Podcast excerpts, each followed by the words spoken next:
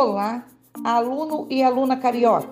Essas audioaulas foram gravadas com base no seu material didático carioca do primeiro semestre.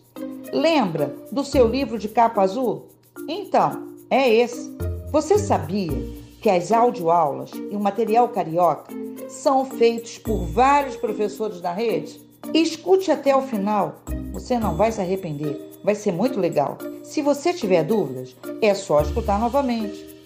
Agora, se você fez uma atividade muito, muito interessante, mande para o nosso e-mail, compartilhe conosco materialcarioca@rioeduca.net. Seu trabalho poderá ser publicado e compartilhado nos materiais cariocas das próximas semanas. Toda semana você vai encontrar uma aula nova.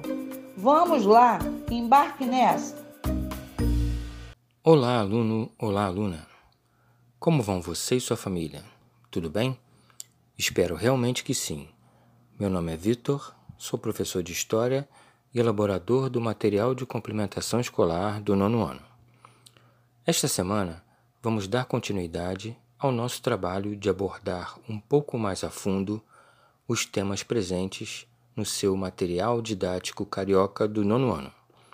Sim, isso, aquele material de capa azul que você deve ter recebido no início do ano ou mais recentemente. Na aula de hoje, vamos tentar entender as características da chamada República Oligárquica, que vai do final do século XIX até 1930. No seu material didático carioca do nono ano, este tema está entre as páginas 260 e 263. Pega ele lá, aproveita e traz o seu caderno também. Pode ser interessante para você fazer alguma anotação ou coisa parecida. Vamos lá, cola com a gente aqui, vem cá. Na audioaula do material de complementação escolar da semana passada, podemos entender os elementos que contribuíram para o fim da monarquia brasileira com a derrubada de Dom Pedro II e os primeiros anos da República no Brasil.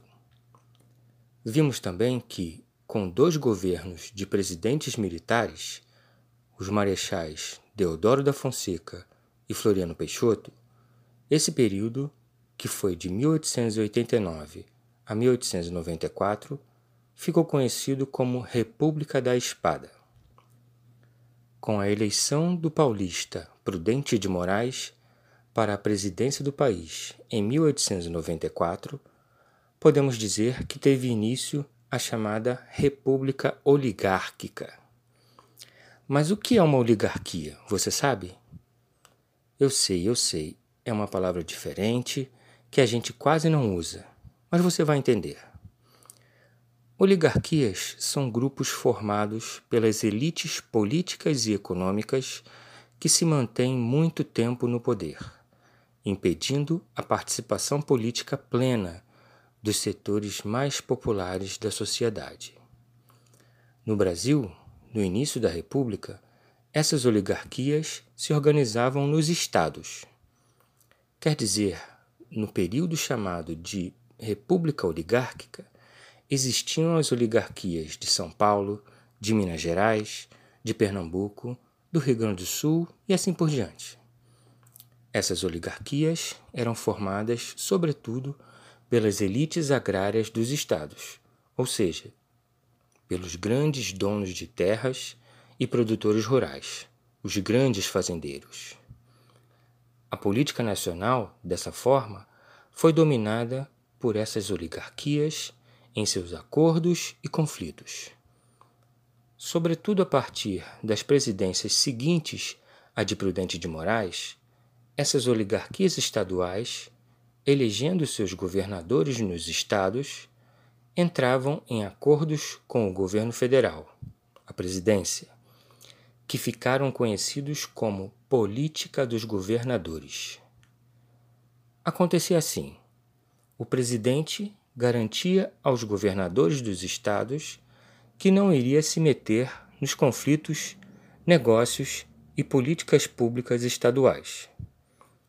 Por outro lado, os governadores prometiam se dedicar a eleição de congressistas, deputados e senadores comprometidos em apoiar o presidente, permitindo a este controlar o Congresso, Câmara dos Deputados e do Senado para aprovar medidas e leis favoráveis ao governo federal. As duas principais oligarquias do país eram as de São Paulo e de Minas Gerais. Esses estados eram os mais ricos, populosos, com o maior número de eleitores e com mais deputados nas, na Câmara Federal. São Paulo era o grande produtor de café do Brasil enquanto Minas Gerais contava com vasta criação de gado leiteiro para a produção de leite e derivados.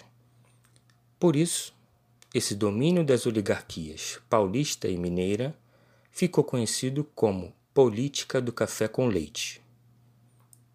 Os políticos desses dois estados, ou de outros estados apoiados por paulistas e mineiros, ocuparam a presidência em muitos momentos no período da República Oligárquica, entre 1894 e 1930.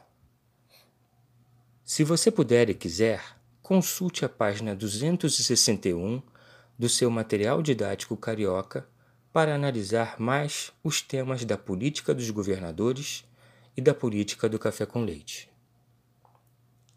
Para esses esquemas, acordos e mecanismos da política dos governadores e da política do café com leite funcionarem, era preciso que os membros das oligarquias em cada estado ocupassem os cargos de prefeito, deputado, governador, senador, etc.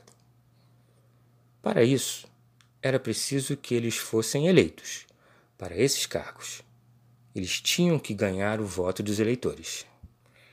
E como eles conseguiam isso? Como eles garantiam as suas vitórias eleitorais? Vamos lá. Você viu na audioaula do material de complementação escolar da semana passada que, com a Constituição de 1891, a primeira Constituição do período republicano brasileiro, só podiam votar homens alfabetizados e maiores de 21 anos. Com a ausência das mulheres e dos analfabetos, e infelizmente eles eram muitos no início do século XX no nosso país, poucas pessoas podiam votar no começo da República no Brasil, se compararmos ao total da população brasileira.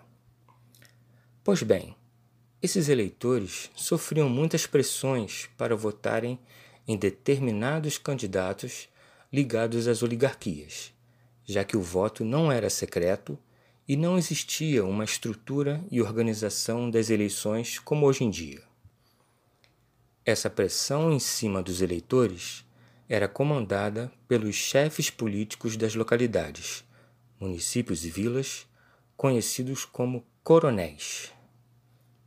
Você pode estar pensando, eram coronéis do exército? Não, não, não eram. Eles ganhavam esse nome porque muitos deles estavam ligados à Guarda Nacional, instituição criada no Império que servia para, em nome do governo, controlar e manter a ordem no interior do Brasil. Mesmo depois do fim da Guarda Nacional, em 1922, o costume de chamar esses poderosos de coronéis permaneceu. Esses coronéis, em geral, eram os poderosos e influentes fazendeiros ligados às oligarquias de cada estado. Tinham a sua tropa armada, particular e controlavam o voto dos cidadãos dessas várias localidades através do medo, da violência ou de pequenos favores, como empréstimos, empregos, pequenas obras para a comunidade dentre outras coisas. Dessa forma, os eleitores eram praticamente obrigados a votar no próprio coronel ou em candidatos apoiados por ele.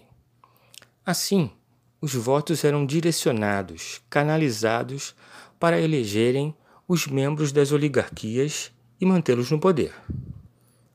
Esse tipo de voto direcionado pela pressão e violência dos coronéis era chamado de voto de cabresto.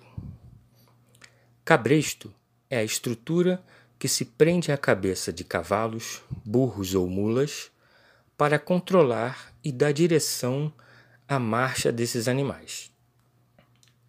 Por isso, o voto controlado e direcionado pela ação dos coronéis, sobretudo nos municípios e vilas do interior do país, era chamado de voto de cabresto. E esse grande poder e a estrutura de dominação sustentada pelos coronéis chamamos de coronelismo. Para saber mais sobre o grande poder dos coronéis e o voto de Cabristo, se quiser e puder, consulte as páginas 262 e 263 do seu material didático carioca.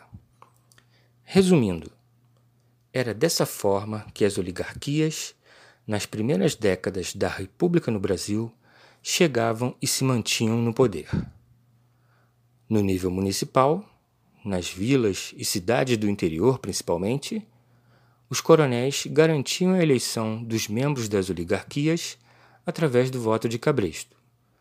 No nível estadual, com os governadores eleitos, surgiam acordos com o presidente da ocasião naquilo que conhecemos como política dos governadores.